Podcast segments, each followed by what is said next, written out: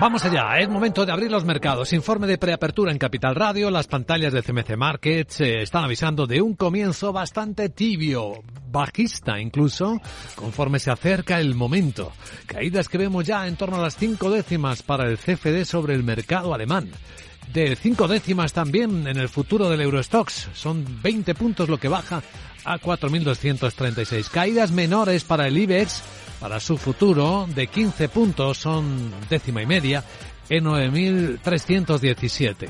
También se va dejando contagiar por este sentimiento correctivo el futuro del mercado americano que ha venido plano durante toda la noche asiática y ahora baja dos décimas. Está el SP en 3.980. En el lado asiático no ha habido tensiones, una sesión bastante tranquila con datos también fríos y calientes en Japón. La producción industrial en mínimos de ocho meses, una fuerte caída del 4,6%. Sin embargo, las ventas minoristas subiendo a ritmos superiores al 6% o al 7% en Australia.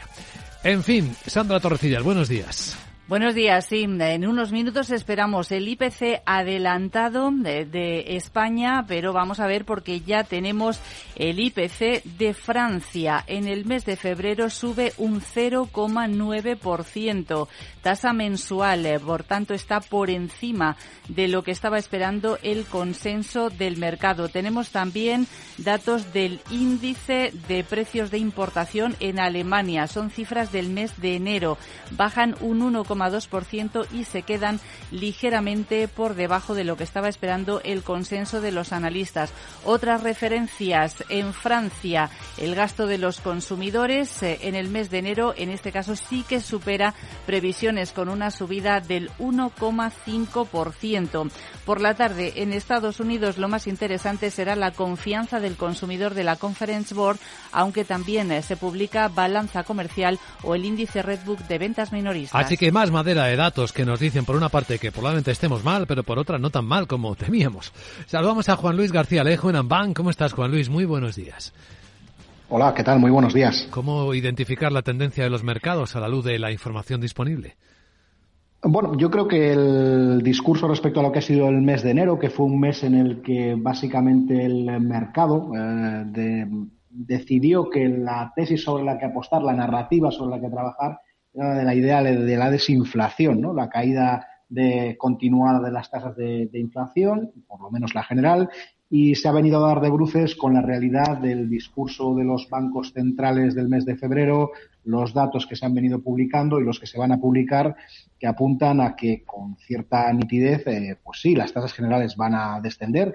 Marzo será un buen mes, previsiblemente, eh, pero las tasas subyacentes, que es aquello en lo que nos vienen insistiendo los banqueros centrales, que debemos de fijarnos, pues parece que van a tener un comportamiento algo peor de lo esperado, en el sentido de que van a tardar más en llegar a esos objetivos de los bancos centrales. ¿no? Recordemos que, por ejemplo, la medida favorita de inflación para la Reserva Federal, que es el PCE Core, está por encima del 5,5% y el objetivo de la Reserva Federal viene a estar entre el 1 y el 2%. Son muchos meses todavía los que queda para que se pueda cantar victoria acerca del control de la inflación. Por tanto, lo que hemos visto son unas curvas de tipos de interés desplazándose hacia arriba eh, significativamente, marcando puntos de vuelta un poquito más altos, pero sobre todo, es lo importante, y ayer lo destacaba un funcionario de alto rango del BCE, el señor Lane, pues, eh, los precios pueden estar bajando, pero los tipos de interés tiene pinta de que van a estar donde están altos por más tiempo del que espera el mercado. Y de hecho él mencionaba la palabra varios trimestres,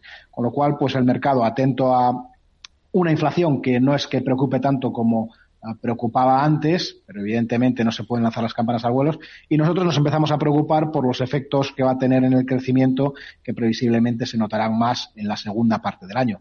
Hmm, un buen resumen. ¿Y del lado de los resultados empresariales?